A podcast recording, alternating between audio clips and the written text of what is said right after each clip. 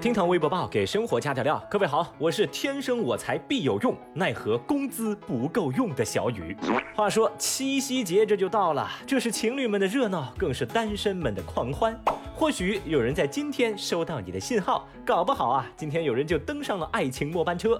那同样是七夕，别人期待的七夕啊，是跟对象一起出去活动；我期待的七夕是游戏推出新的活动。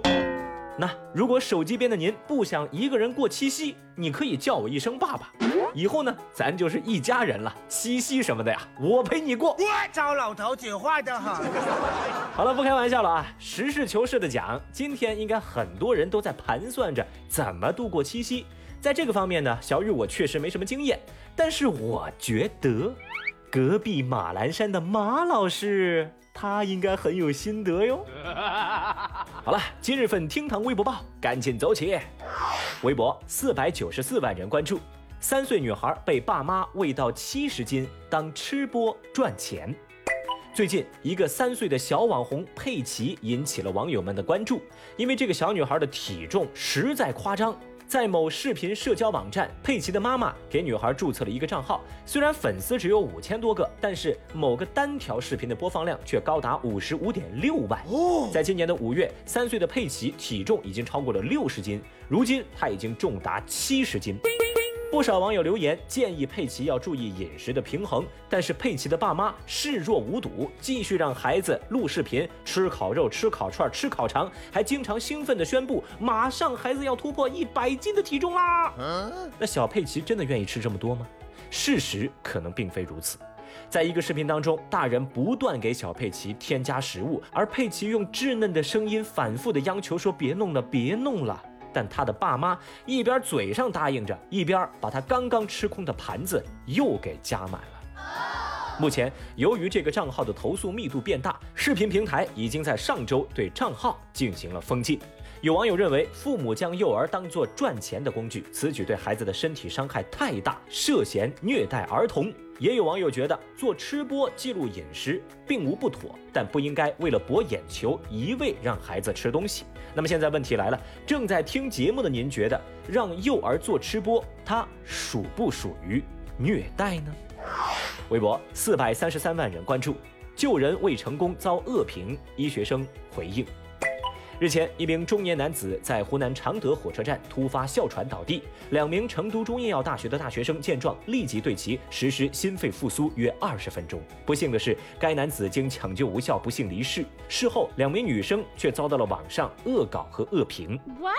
不过，两位学生所在的成都中医药大学表示，两人以实际行动践行医学生誓言，因此学校计划在新生开学典礼时授予两名同学校长特别奖，彰显仁爱精神。以此教育广大入学新生，而逝者家属也当面向两位同学致谢，表示虽然人已经走了，但必须要感恩。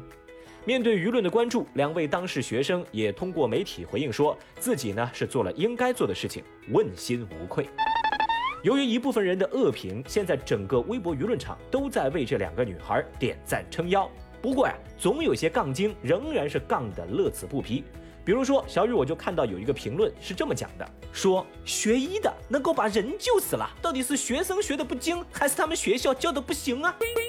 哼，在小雨我看来啊，这应该是你的键盘敲的不够响吧？神经病啊！不得不说啊，有些人离开键盘啥也不是，人家好心救人，难道也要被你们喷吗？你行你上啊！哼！哎呀，好了，这说着呀，我又来气又火了。得嘞，得嘞，得嘞啊！古人言，利刃割体痕易合，恶语伤人很难消。哎，咱就彼此都积点口德，好吧？微博三百二十九万人关注，准研究生借宿朋友家虐狗致重伤。前两天，福建厦门的谢女士爆料说，自己养的一条狗狗被借住在自家的一名男子虐待致重伤。这名男子是谢女士婆婆朋友的儿子，今年九月份就要去读研了。因为男子在谢女士家附近打暑假工，所以就让他暂时借住到了自己家里。但让谢女士没想到的是，这名男子住进来以后，先后两次向自己的爱犬施暴，第二次直接导致狗狗重伤。谢女士表示，第一次发现狗狗被打以后，经过老公调解，不了了之了。第二次虐狗后，曾经报警，但又怕对该男子的学业有影响，没有深究。而后来男子道歉的态度让他忍无可忍，他就把这事儿曝光到了网络。因为打狗男子在道歉时说：“哎呀，对不起嘛，我打了你的狗嘛。哎，虽然我打了你的狗嘛，但这狗叫的实在让人很心烦嘛。”喂，您看看，就这态度，是小雨我呀，我早打他一顿了。哦，no 消息一出，引发舆论的强烈关注，有网友也扒出涉事男子的身份，该男子疑似福州大学一名准研究生。此后，佛州大学回应已经注意到该事件，正在核实涉事者的身份。现在，因为这件事情，微博舆论沸腾，很多人都说啊，住别人家还打别人家狗，有学历无人品，还无人性。大家也都呼吁追究打狗男子的法律责任，学校就应该去开除他。哼！而小雨，我觉得这事儿啊，也再次说明了一个道理：学历和人品不挂钩，考试只淘汰学渣，不淘汰人渣。微博二百七十九万人关注。熟客聊到备孕，店员推销按摩。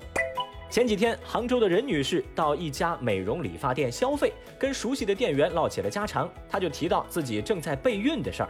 这个店员说：“哎呀，任女士，你身体不好啊。”于是就给任女士推荐了三千块的按摩服务，说能够帮她去湿气。她这身体的一切毛病都是因为湿气。嗯，而这个三千块的按摩服务能帮任女士调节气血穴，除湿气。事后呢，这任女士觉得，我这钱是不是花的很冤枉啊？你轻一点。当他后来找到美容店想要退回费用的时候，店员的回答那就非常干脆了。店员说：“哦，是这样啊，哦，你的情况我知道了，但是我们领导都不在店里啊。哎呀，你看我这还有客人。”呃，要不你先走吧。这算个什么说法呀？这番敷衍和推诿让任女士无语凝噎。随后，她把问题反映到了当地的市场监管部门。之后啊，店家一听，这任女士不止反馈了监管部门，还找到了媒体，然后就联络任女士私下和解。现在呢，双方达成了一致，退款两千块，而剩下还有一千块呢，直接充值到美容理发店的会员卡里。对此，有网友表示说。杭州不理发，青岛不吃虾，东北不看雪，记吃不记打呀，姑娘。哦，no 也有人说呀，备孕就要锻炼身体，这才是最实在的。呃，就以小雨的观点来看呢，各行各业都有败类，咱不能地域黑呀，不能说人家杭州这不对，青岛那不对，东北这又不行。我觉得这个是不公平的。